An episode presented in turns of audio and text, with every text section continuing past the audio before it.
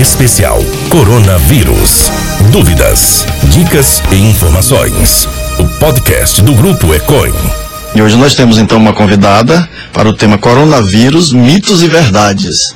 Tá? Você que está aí, nós teremos a professora Ayana Ramos Lima, que é cirurgiã dentista, especialista em imunologia, professora da área de saúde da UFSB aqui no campus Paulo Freire.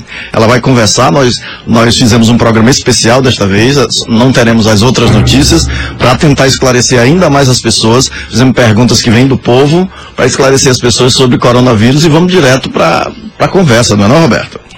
Correto. Aqui quem fala é a Ayana Ramos Lima, eu sou professora da Universidade Federal do Sul da Bahia, sou dentista e tenho formação em imunologia e vim falar a convite do professor Gilson a respeito do, do Covid-19. Professora Rayana, vamos então dizer o que é coronavírus, Covid-19, como surgiu e quais são seus sintomas.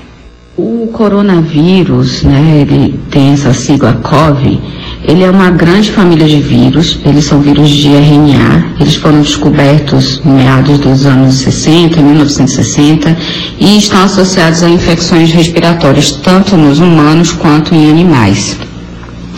Normalmente esses vírus, eles causam infecções moderadas, leves e moderadas, semelhantes a resfriados.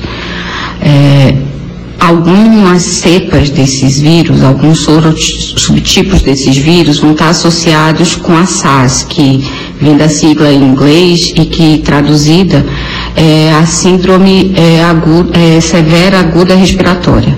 Então a SARS, ela, ela foi, teve os primeiros relatos dela em 2002 e depois, anos depois, é, houve também a MERS, que foi um outro subtipo de coronavírus que teve associado a infecções respiratórias importantes, mas que teve restrita a região da Arábia Saudita, do Oriente Médio, sul da Europa e norte da África.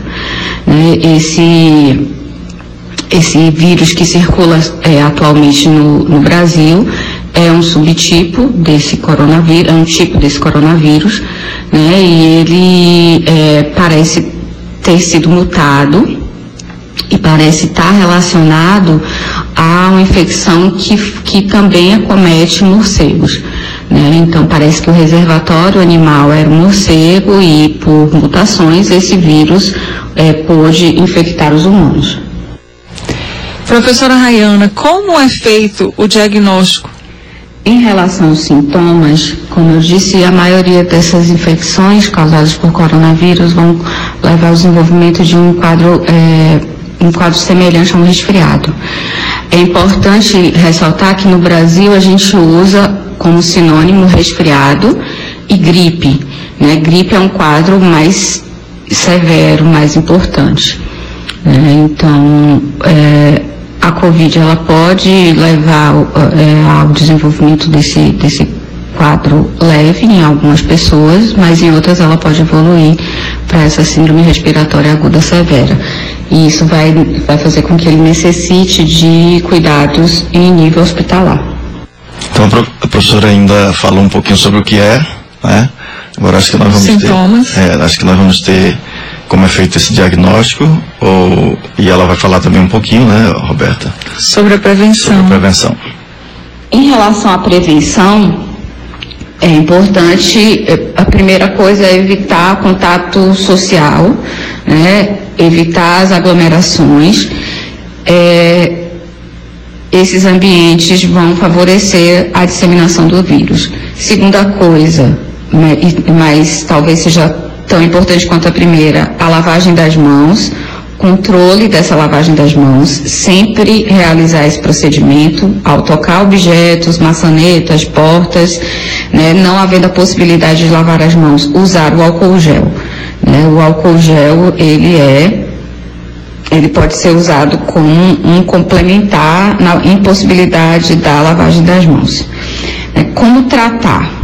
Não, como diagnosticar? Então, o diagnóstico, a, a, é, se o indivíduo manifestar esses sinais de febre, é, dificuldades respiratórias, os sinais respiratórios, ele deve procurar atenção básica, né, notificar as autoridades de saúde, o, o serviço de saúde, para que se tomem as medidas cabíveis. Né?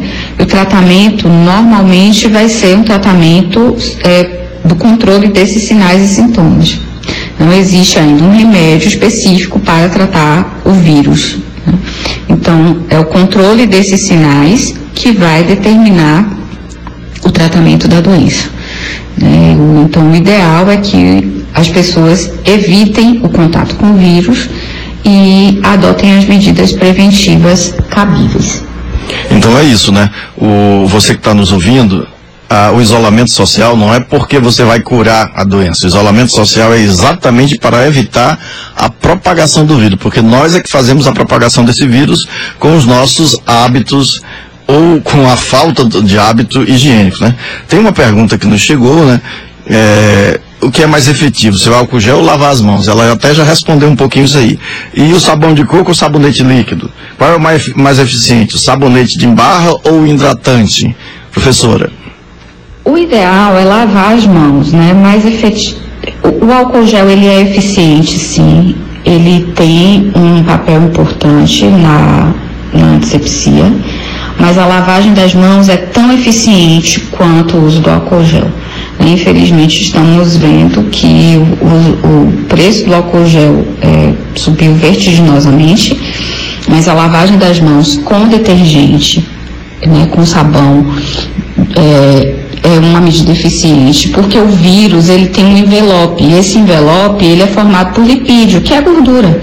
Então, a, a, é, semelhantemente a lavar prato, né, a lavar, usar o detergente para, para desengordurar uma superfície, se você lavar as mãos e com a técnica correta, né? respeitando as dobras, lavando entre os dedos, a região de punho. Se você realiza essa lavagem de mãos eficiente com detergente, isso é suficiente para inativar o vírus que, que estiver presente nas mãos. E o uso do álcool gel, a gente pode usar esse recurso como recurso complementar, né? mas não dispensar, sob nenhuma hipótese, a lavagem das mãos. Então, Roberto, antes de perguntar, vamos tentar explicar aqui para quem está ouvindo como é que é essa, essa lavagem efetiva das mãos. Primeiro, você tem que tirar o relógio do pulso. Primeira coisa, se tiver com relógio. Depois você tem que colocar o...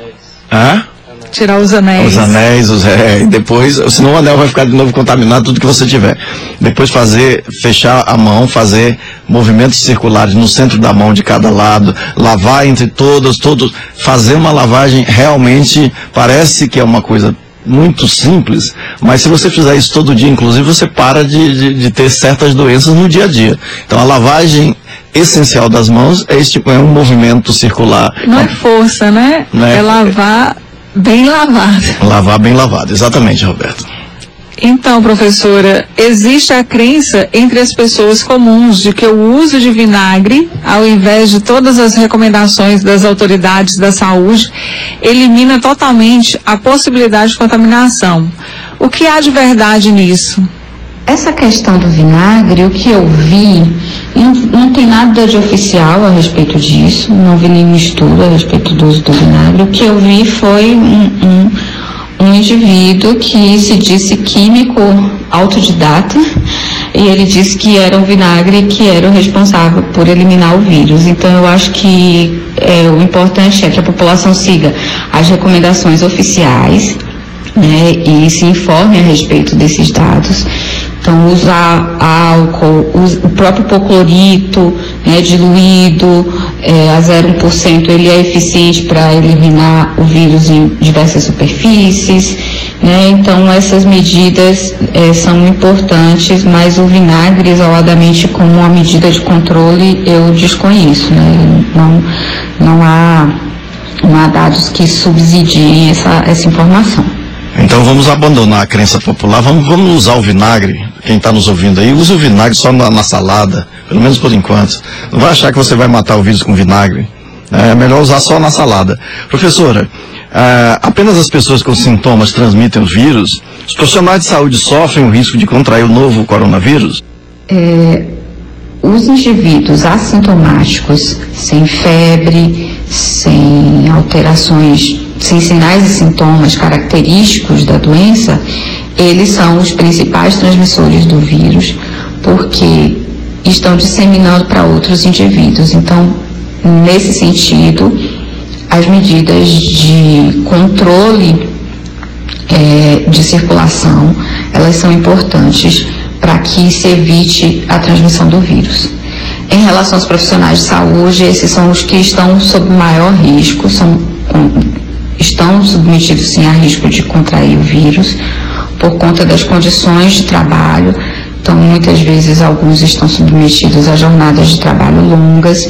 É necessário observar a troca da máscara né, a, a cada duas horas, ou se essa máscara estiver já úmida, então é preciso haver a troca desse, desse equipamento de segurança, além de que outros indivíduos vão estar expostos a aerosóis, né, no ambiente hospitalar, é, se o indivíduo contaminado tosse em um ambiente fechado, isso mantém o vírus naquele ambiente, então isso faz com que os profissionais de saúde estejam é, expostos a esse risco. Quanto tempo demora para o vírus se manifestar após o contato? Então, em média, o vírus se manifesta em torno de cinco dias a oito dias. Essa é a média de manifestação dos sintomas após o primeiro contato. Né? É, é, essa é a informação que nós temos. E nas crianças, professora, como esse vírus se comporta? Nas crianças, o vírus se comporta de forma muito semelhante aos adultos. Então, normalmente, eles vão cursar com uma infecção branda. Algumas crianças vão ser assintomáticas, né? Branda em relação à manifestação da doença nos idosos, né? Então, os sinais e sintomas são mais leves. Contudo, né, as crianças devem é, evitar a exposição, né, novamente, porque já, já há relatos de casos de criança que estão cursando com infecção importante. Então, a, uma das revistas, é, uma das revistas que tem se empenhado em publicar esses dados, ela já tem um, um artigo disponível, a Lancet, falando a respeito dessa infecção em crianças. Né? E existem dados extraoficiais mostrando, informações extraoficiais mostrando que a doença cursa em crianças, pode vir a cursar em crianças de forma mais, é, mais severa. Portanto, novamente, é importante observar as medidas de prevenção, né, adotar essas medidas de prevenção e adotar também o controle da circulação, o isolamento social. E diante de tudo isso, está muito claro que você deve ficar em casa, fique em casa, só saia se for extremamente necessário. E, e dentro dessa ideia de extremamente necessário, a professora vai nos dizer quando há a necessidade de se ir para o hospital. Essa pergunta é muito importante sobre a necessidade de ir para o hospital. Então, o fluxo de atendimento, né, a porta de entrada para a rede de serviços é a atenção básica. Indivíduo que começar a apresentar sinais como febre, dificuldade para respirar, tosse, ele deve comunicar à unidade de saúde, aos médicos da unidade básica de saúde. Eles não devem se dirigir ao hospital eles devem comunicar primariamente a é, primariamente a, esses, a esse serviço básico para que haja o controle desses sintomas e havendo a dificuldade de respirar uma evolução importante, aí sim é, será necessário o, o, o acionamento do serviço hospitalar. Mas é importante que a população saiba que boa parte, um grande número de indivíduos, ele poderá ser tratado na atenção básica. E é importante não se dirigir ao hospital para que não se crie aglomeração no hospital, para que não é, se, sobrecarregue e isso também leve ao colapso do sistema né, hospitalar, desnecessariamente. Então, havendo a, a, presença de sinais, procurar a primeira atenção básica, porque ela dará os devidos encaminhamentos. Né? Isso em relação à rede privada, que não tem atenção básica, é, isso se torna um pouquinho mais crítico, mas o indivíduo só deve procurar a rede privada quando ele estiver sintomático.